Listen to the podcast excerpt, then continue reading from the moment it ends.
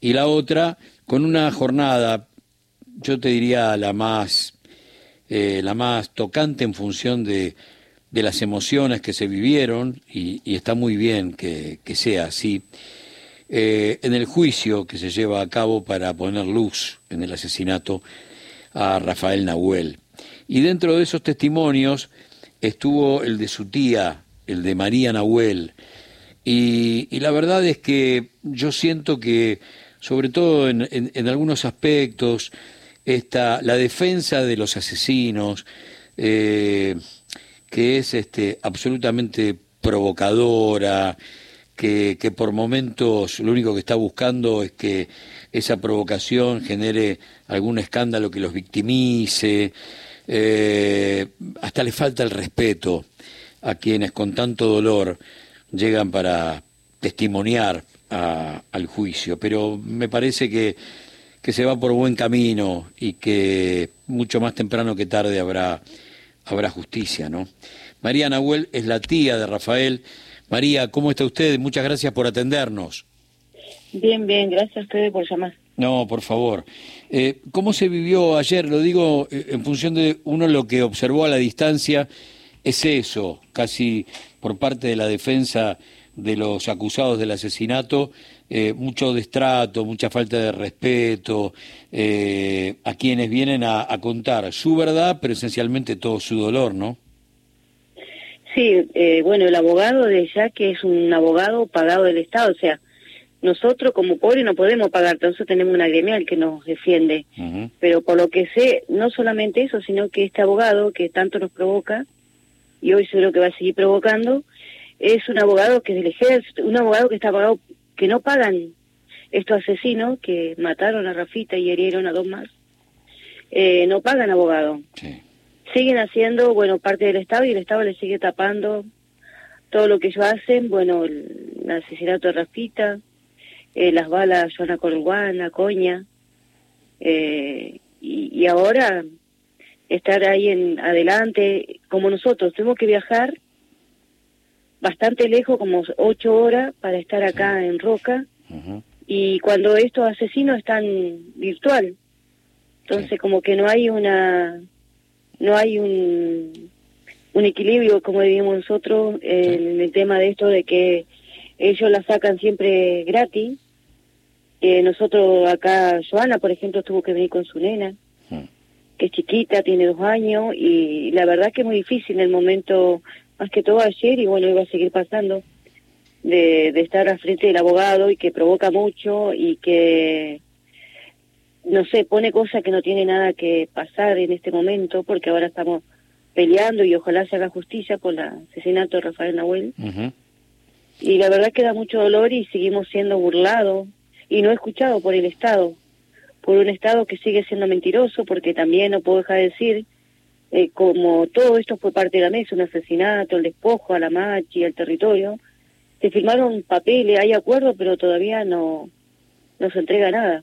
Entonces, más de eso, del, del de la machi, de su lugar, el asesinato de Rafael Nahuel, ya seis años y no tenemos justicia. Y llegamos a un lugar que tenemos que viajar muchas horas, porque se podría haber hecho en Bariloche. La verdad que no entiendo, y encima ellos no nos pagaron el pasaje el Estado, el juez, que se le ocurrió hacerlo acá, ellos nos pagaron el pasaje. Sí. Eh, ni la comida. Decir que nosotros tenemos gente mapuche, con buen corazón, que nos han recibido en su casa y podemos estar ahí, porque si no, nosotros estaríamos durmiendo y comiendo también, porque todavía, si bien uno tiene, no estamos a fin de mes. Entonces todos tenemos que andar a media en un colectivo que tuvimos que venir sin comer todas las ocho horas, para la lucha esto de que se escuche y hacer sentir el reclamo de Rafita, que haya justicia. Ojalá el Estado y todo lo que tienen que ver, los jueces, fiscales, eh, pueda estar, y no sé si, ojalá que esté preso el que asesinó por la espalda a Rafael Nahuel y, a Joana Colguaña, que, que fueron heridos y coña. Porque decir que le pegaron en los brazos. Por haber sido tres muertos. Claro. Sí, sí. Y no, eh, no, no hay justicia. No, no, no. María, ¿cómo, cómo cambió la vida de, de, de, la familia y de la comunidad a partir de aquel 25 de noviembre de 2017, porque uno entiende que ese es un momento, sumado al asesinato de Rafael Nahuel, obviamente la muerte de Santiago Maldonado, es un momento clave del avance.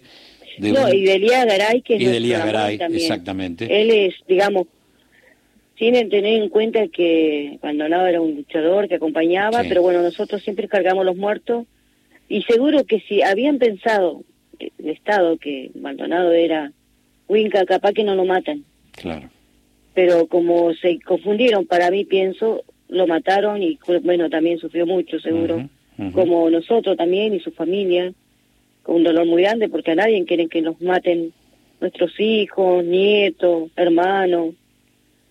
La verdad que de que el asesinato de Rafita hasta hoy hemos seguido sufriendo el atropello. no ha calmado, se ha visto, ustedes bien clarito lo saben, desalojo. Eh, hoy no le devuelven el territorio, nosotros tenemos que volver al territorio porque ese territorio lleva una muerte, una muerte y una muerte de nuestra sangre. Más que todo el compromiso también al Regue, a la Mapu. Eh, es eso. Mm. Ahí hay un, dolor muy grande y bueno, para nosotros como mapuches sabemos que Rafita, digamos, carnalmente, su cuerpo no está, pero espiritualmente sí, siempre sigue estando con nosotros y acompañándonos. Así que bueno, eh, es algo que tampoco uno nunca se olvida, ni nosotros, ni distintas comunidades, siempre están presentes. No solamente Rafita Nahuel, Elía Garay, que son de nuestra parte, de nuestro pueblo, ellos son dos de, este siglo, digamos, de esta época, muertos pero nosotros hace más de 100 años venimos arrastrando los muertos. Así que no serían ellos. Sí, ahora cambió la historia, es otro otro momento y ojalá que se pueda conseguir justicia. Ojalá que podamos tener un equilibrio y que se pueda pagar el que asesinó por la espalda a Rafael Nahuel. Porque también nosotros no teníamos, como le decía yo ayer al juez, al abogado, nosotros no somos terroristas, no somos guerrilleros, no somos usurpadores. Nosotros nos vamos a usurpar nuestra propia tierra. Volvemos de donde fuimos despojados. Nosotros no somos usurpadores. No tenemos armas, como decía ayer un Lamuen, mm. eh, Joana. Las armas son las piedras, no tenemos otras cosas. No hay otras cosas nosotros. Si no, ya hubiera un muerto de ellos, pero no. Siempre los muertos son los nuestros. eh, a partir de, la violencia represiva con tanta muerte de 2017, eh, el desalojo de, de, las comunidades mapuches se, transformó en una amenaza permanente, constante, cotidiana, eh, que en silencio va, va avanzando, posiblemente en función de cómo el poder lo que intenta es que eh, algunos terratenientes que, que vienen de, de, afuera, con mucho perfume de Benetton, de Lewis, sigan copando gran parte de la Patagonia. Sí, Sí, sí, y más que el mismo Estado se lo permite. El territorio, capaz que nosotros tuviéramos que pagar nuestra propia tierra, capaz que nos cobran millones. Mm. Y cuando vienen estos grandes terratenientes los consiguen por dos mangos. Se los venden. Y más encima no se dan cuenta que los venden con los lagos, los ríos. Ellos están todos equipados. Viene una catástrofe, ellos ya están. Pero el daño también que le hacen a la, a la tierra, digamos, de vender toda esa, esa riqueza. Eh, van a venir tiempos muy difíciles, no solamente por el gobierno, sino por el tema del daño a las mapu, a las tierras, y que cuando nosotros también luchamos y peleamos para que se cuiden esos lugares, no a la minera,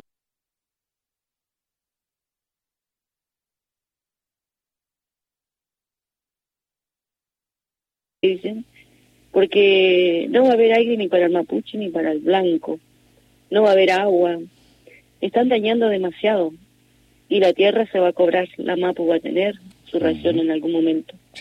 Así que no solamente el asesinato, sino los despojos de los territorios. Eh, hoy tenemos por distintos lados en, las mapu que a nuestra gente se los va eh, a, a sacar, que se los va este, a, a, a balear, que lo van a asustar, que los quieren despojar, los amenazan, los van a tirotear. Y eso no sale mucho a la luz. Y si sale queda como nada ahí. Y también eso, nosotros no somos los que manejamos las armas, son ellos. Ellos son los que pagan, los grandes terratenientes, que vienen, mandan, dice, bueno, si hay un muerto, un indio más que se lo va a hacer. Y después está el Estado, ah, sí, pero ¿qué hizo el indio? Como decían Rafita, Rafita no tenía armas. Si fueron que todos los que se le encontró la pólvora y después a Milamuene, que lo bajaron, fueron del toqueteo que eso le dieron a Rafita, después también que yo, así como le decía, lo mismo eh, de la prefectura, distintos que habían ahí, que iban y destapaban a Rafita, lo tocaban, venían y tocaban a los Lamuenes. Entonces es todo un juego eso. eh, por último, María, porque eh, hay que terminar con, con, esa, con esa información distorsionada sobre, sobre hombres y mujeres que lo único que hacen es defender su, su origen, sus tradiciones culturales. Eh, usted ayer, habló de, de, Rafita, eh, a, quien lo planteó casi como su hijo, ¿no? ¿Quién era Rafael Nahuel? Y él era una persona con un corazón muy grande, una persona que, por ejemplo, siempre en nuestras comunidades, por ahí hay uno que no le gusta hacer nada, o que se queda ahí muy sentado y él todo lo hacía. Hmm. Él no había nada que no podía hacer y sabía una pequeña ocasión él estaba ahí para resolverla, para dar un consejo, para, para hacer sentir que todos éramos, como decimos, Lamuel y Peñi, hermano. No había división. Y él este, estaba en sus talleres también en la ciudad, nada más que no quería estar más. Él quería vivir otra vida. Eh, también fue muy querido por mucha gente. Por mucha gente que hoy este, sigo encontrando, porque yo vivo en Bariloche, eh, visitando un juzgado, yendo a una municipalidad, a una universidad. Eh, muchos lo recuerdan, pero no mal, sino bien, cómo era, su actitud que él tenía, eh, su amor que tenía por, digamos, un buen corazón, eh, también el amor a sus padres. Si bien este siempre en nuestra familia existió el alcohol, pero él siempre estaba, cuando incluso estaba allá en el campo, eh, él decía, si yo me voy, me llaman, pero tengo que ir a ver a mi papá y a mi mamá y a mi hermano. Tengo que ir a ver si tienen leña, si no le tengo que ayudar a mi viejo. Tengo que ver cómo está mi mamá. Y ahí vuelvo. Él, eso no se lo olvidaba. No se olvidaba que tenía una madre, un hermano y un papá. María, un gran abrazo a la distancia. Eh, ojalá tengamos justicia. Eh, uno a veces en este sentido, por todo lo que contaste y por todo lo que sabemos, sabe muy bien por dónde navega la, la, impunidad del poder real, pero que tengamos justicia de una vez por todas y para siempre. Gracias María por atendernos, muchas gracias. Escuchaste a María Nahuel, la tía de Rafael, asesinado por la espalda el 25 de noviembre de 2017 por las balas del grupo Albatros de la Prefectura Naval.